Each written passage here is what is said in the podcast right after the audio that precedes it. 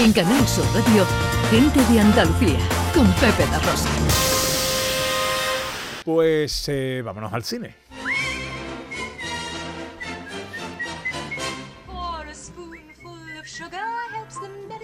¿Qué tenemos por ahí? Hombre, pues tenemos nuevo rodaje de Pedro Almodóvar que se lanza al inglés. Bueno, esto ya se llevaba rumoreando pues años, décadas, el salto de Pedro Almodóvar a rodar una película en inglés, entonces ya tiene proyecto, está en los primeros compases de proyecto, pero parece que sí se va a rodar. Es una película protagonizada, o va a ser protagonizada por Kate Blanchett, y se basa, ojo, en un libro que fue un bestseller hace unos años, que es Manual para Mujeres de la Limpieza, de Lucía Berlín, ¿no? Era un libro de, de relatos de un Ah, éxito extraordinario. Pues Almodóvar de ahí supongo que sacará lo que le pueda interesar más y ahí pues a partir de ahí va a hacer esta película que por fin va a rodar en inglés. Supongo que también le va a permitir ampliar pues el mercado de, de su obra que ya es bastante bastante amplio Y tenemos también secuelas eh, de la serie de Netflix de Red Notice. Bueno, esta, esta película que está en Netflix, Red Notice, salió hace un par de meses y fue el éxito, bueno, arrollador de visionados eh, hasta que llegó la peli de DiCaprio, ¿no? Hace, hace antes, justo en, en Navidad. Esta de Red Notice, recordemos que está protagonizada por La Roca, por Ryan Reynolds y por Gal Gadot, ¿no? Es una película, pues, de, de robos, así, de, de acción, con mucho humor, ¿no? Que es la clave. Bueno, pues Netflix dice que va a hacer no una secuela, sino que van a rodar dos secuelas directamente de esta película. Que es una cosa muy curiosa, porque en esta película eh, viajan por todo el mundo, pero uno tiene la sensación de que no han salido del estudio los actores. Tiene la sensación de que han rodado todo con pantalla verde, y aunque vayan a Italia, a África, yo qué sé, a mil sitios, tienes la sensación extraña de que esta gente ha rodado en tres semanas rápido, corriendo, y, y ya te digo, no, y que no han salido del No. estudio. Pero bueno, en fin, ahí, ahí está.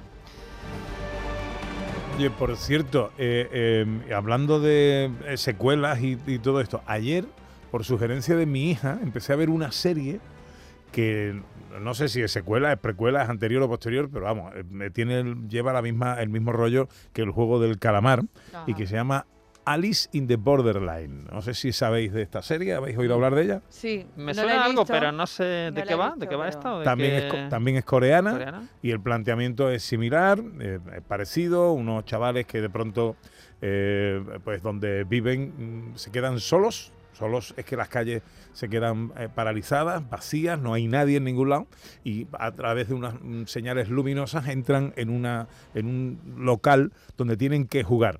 Eh, de momento, lo que he visto, que es el primer capítulo, es pasar de sala en sala, de habitación en habitación. Siempre hay dos puertas, una es la correcta y otra la no correcta. La no correcta, palmas, te mata. Y la correcta, sigues adelante Ah. con el juego. Bueno, bueno. Entonces, es, mm, eh, no sé si luego derivará o no en otra historia, pero de momento parece bastante similar al juego del calamar, aunque no he oído hablar de ella. ¿eh? Netflix también. ¿Netflix? Eh, Netflix. Eh, Netflix. Yes, A mí lo que me fascina del cine coreano, del, si hablamos del cine coreano, es el cambio de tono que tienen esta gente, porque te hacen una secuencia de humor, te ríes y a la siguiente matan a alguien. Y así sucesivamente, Mm. mezclan drama, comedia, acción. No sé si será así un poquito la serie esta que, que comentas, pero... Mm, Bueno, sí, eh, evidentemente hay drama porque muere gente y, y luego la manera en la que tratan esta gente las cosas, pues sí, se ríen. Sí, y es un poco, poco raro. un poco raro, pero bueno. Con la poco coreano. peli tan bonita que hay para ver, hombre. Bueno, estamos escuchando a Indiana Jones, ¿por qué?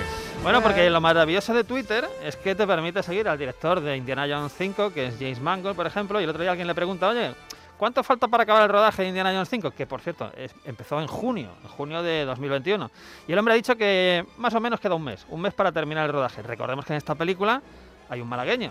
Hay un malagueño porque está Antonio Banderas en el reparto, no sabemos si era de, de villano o de, Anda. o de amigo de, de Harrison Ford, ¿verdad? Y que el gran villano, precisamente, de esta película parece que va a ser Max Mikkelsen, que era el protagonista de otra ronda, una de las mejores películas del, del año pasado, ¿no? Entonces, bueno, yo esta es una secuela que tengo muchísimas ganas de ver y que llegará en 2023.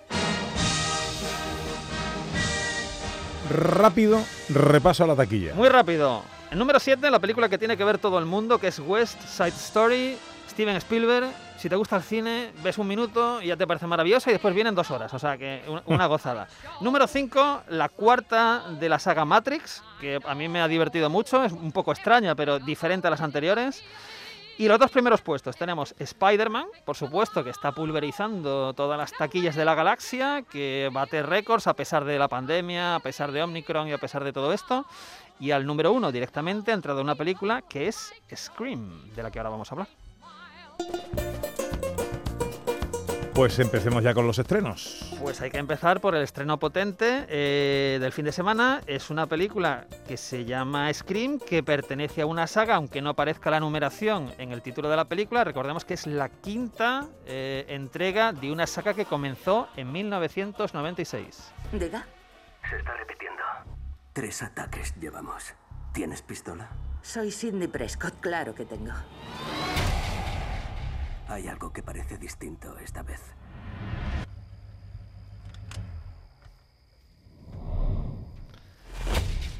Samantha, soy... Ya sé quién eres. Esto lo he vivido. No sé si recordáis la original Scream cuando se estrenó en el año 96, arrancaba con una secuencia que ha quedado como una secuencia pues casi mítica o ya muy memorable de la historia del cine, que es la secuencia con Drew Barrymore, donde recibe una llamada de teléfono y alguien le pregunta por su película de terror favorita. Hay una escena de 10-15 minutos donde al final, claro, termina palmando Drew Barrymore, porque esa es una de los sellos de la saga, una escena inicial de 15 minutos donde matan a alguien. Y, y bueno, no sé si lo recordáis, ¿no? Eso es un poco. eh, y sale este, este asesino que va vestido pues con esa cara tan. esa, esa máscara tan particular, esa túnica negra, ¿no? Que lo, que lo cubre. Y bueno, fue un éxito arrollador. Eh. Scream fue una- es, como una parodia del slasher, el slasher, estas películas de los 70 y 80 con asesinos con eh, cuchillos enormes y, tal, ¿no? El éxito, la clave del éxito de Scream es que habla de, de este, es una parodia de ese tipo de cine, es decir, de ese tipo de asesinatos y tramas donde los propios personajes de la película son autoconscientes de eso, porque han visto esas mismas películas que los espectadores, y además juega un poco a lo Agatha Christie, porque nunca sabemos, durante toda la película estamos intenta- intentando averiguar quién de los personajes que conocemos se oculta tras la, máscara, ¿no? Claro, pues son dos cosas muy atractivas, ¿no? Una Agatha Christie y una película de terror mm, paródica, ¿no? Casi paródica, con mucho humor negro, que es violentilla de vez en cuando y tal. Y, bueno, esto funcionó muy bien durante la trilogía eh, inicial. Funcionó muy bien con Scream 4, que llegó hace 10 años, y ahora con este Scream 5, que son personajes nuevos, pero recupera los tres personajes originales de toda la saga, que son David Arquette, Courtney Cox de Friends, de la, de la serie Friends, y por supuesto Neve Campbell, que es como la protagonista Sidney Prescott, que desde el principio está amenazada por estos asesinatos. Yo la vi ayer, oye, me lo pasé pipa, o sea, es una, una diversión absoluta, te ríes, es mu- tiene, mm, si te gusta el terror, pues eh, eh, los propios personajes te hablan del cine de terror actual, cómo se diferencia del cine de terror de hace décadas. Y, y bueno, si te han gustado las anteriores de Screen, yo creo que es una, es una película para disfrutar sin pensar demasiado durante hora y media. Bueno, con Scream prácticamente nos Eh, hemos comido y- el tiempo y, del y cine. una cosa que me he olvidado, todas las de Screen estaban dirigidas por Wes Craven, que es un director clásico de cine de terror, ¿verdad? Que ya murió. Esta película, por supuesto, acaba y está dedicada a Wes Craven. Pues repaso muy somero ya a los otros tres estrenos de los que nos quieres hablar. Pues eh, muy rápido, director. muy rápido, claro, son estrenos además muy variados, porque por ejemplo tenemos una película que nos viene de Francia, que es un thriller, entre thriller y drama, que se llama Madeleine Collins. fois, c'est la même histoire. Elle est joyeuse quand tu arrives et bouleversée quand tu repars. C'est très dur pour elle. Tu sais, mon cœur, je vais travailler. Es una película que viene precedida de buenas críticas, donde tenemos a una mujer que lleva una doble vida entre Suiza y Francia, doble vida, eh, donde está con una persona con un eje en común y con otro, otra persona con dos hijos algo mayores. Claro, esto solo puede dar problemas, tensión y estrés, ¿no?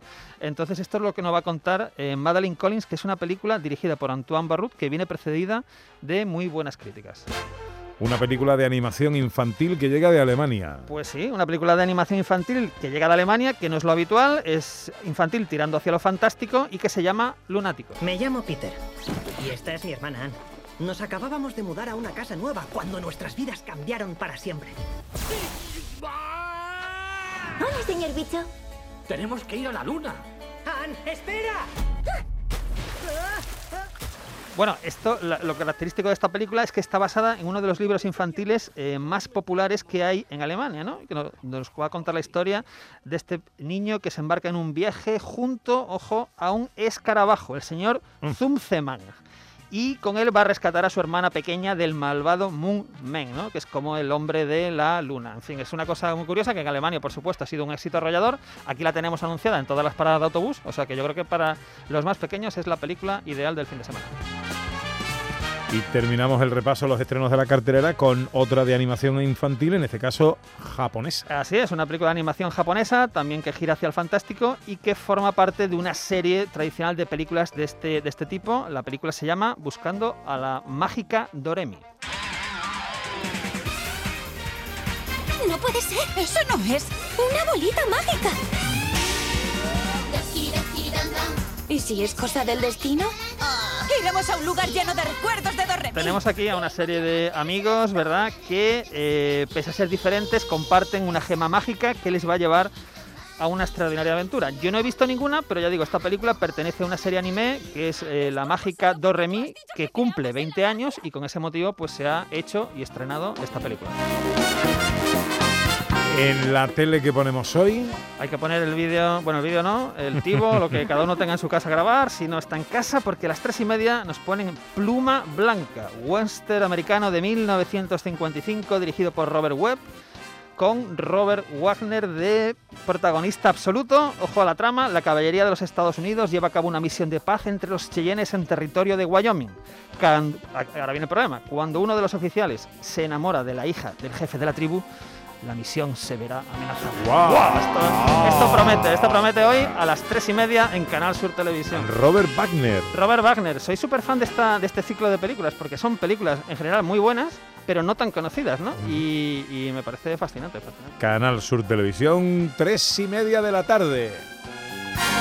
Ahora pasan 34 minutos de las 12. Os damos unos consejos y llega ya John Julius.